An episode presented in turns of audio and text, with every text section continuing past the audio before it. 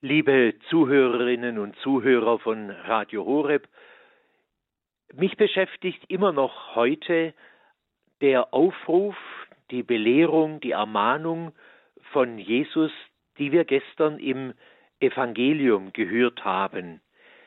Ich sage euch, wenn eure Gerechtigkeit nicht weit größer ist als die der Schriftgelehrten und der Pharisäer, werdet ihr nicht in das Himmelreich kommen.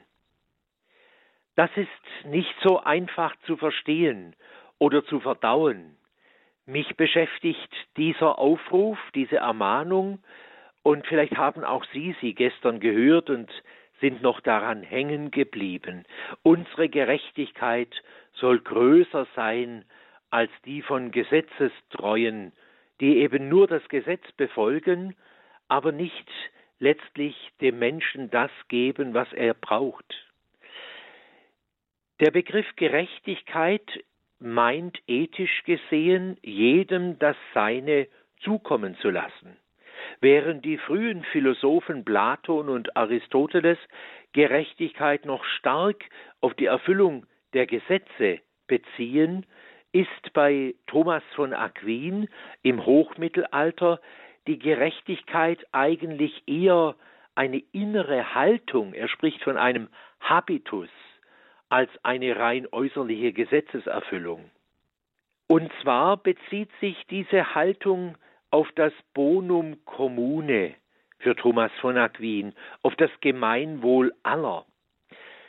Diese, dieser letzte Aspekt hat auch heute meines Erachtens wieder eine starke Bedeutung erlangt, etwa in den Begriffen soziale Gerechtigkeit oder Klimagerechtigkeit oder Generationengerechtigkeit.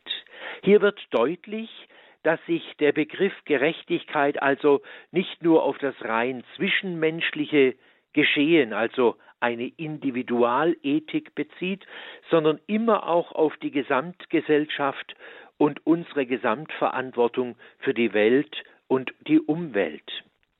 Im Alten Testament ist Gerechtigkeit das Verhalten gemäß einer bestimmten Norm und die Gemeinschaftstreue zwischen Gott und Mensch beziehungsweise zwischen den Menschen untereinander.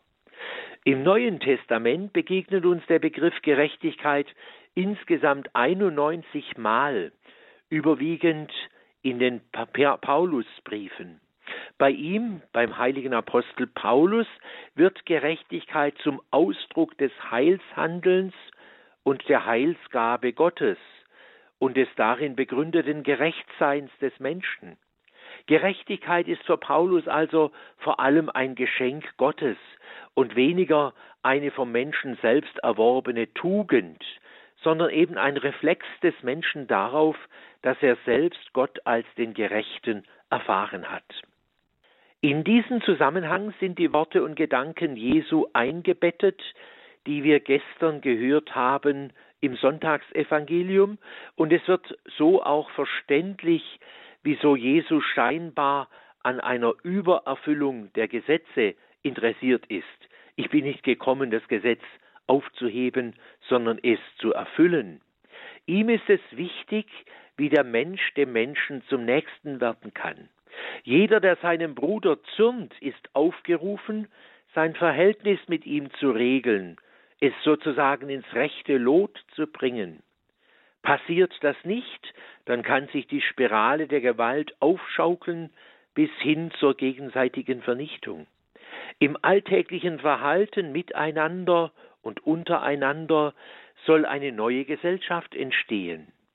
Nicht erst mit dem Töten, also der radikalen Verweigerung von Existenz, beginnt der Bruch zwischen Menschen, sondern schon im Zürnen, wenn ich schlecht über den anderen denke und rede, dann zeigt sich, dass Beziehung aus dem Lot geraten ist.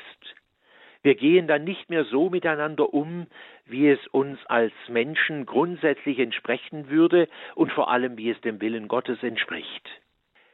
Es geht um eine Gerechtigkeit, die weit größer ist als die der Schriftgelehrten und der Pharisäer, wenn wir ins Himmelreich kommen wollen, so sagt Jesus.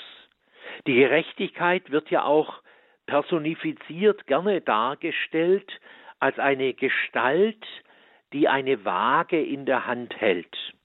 So etwa in der Sala Clementina in Rom, einem wunderschönen großen Saal im Vatikan, in dem wir deutschen Bischöfe im November vergangenen Jahres die persönliche Begegnung anlässlich des Adlimina-Besuches mit Papst Franziskus hatten.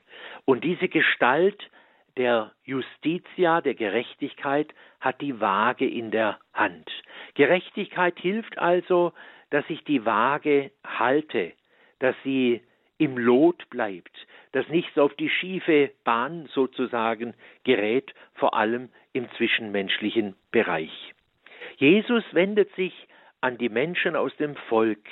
Er will uns eine Perspektive für eine vorbehaltlose Geschwisterlichkeit lehren, in der Menschen einander zu Menschen werden, zu Nächsten werden.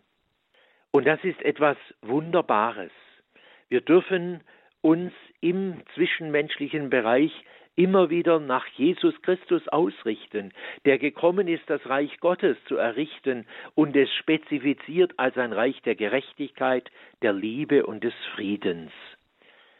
Und dafür hat er sein Leben hingegeben und sagt uns, auch ihr sollt euch zuerst um das Reich Gottes bemühen und um seine Gerechtigkeit, und dann wird euch alles andere dazu getan, dazu geschenkt, dazu gegeben.